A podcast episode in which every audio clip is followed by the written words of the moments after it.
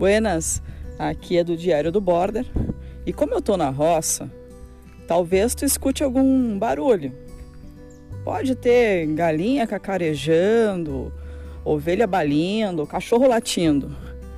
Mas se tu não te importa com esse barulho de fundo, te aproxega, pega teu mate e vem ouvir um pouquinho. Fica com Deus e tudo de bom.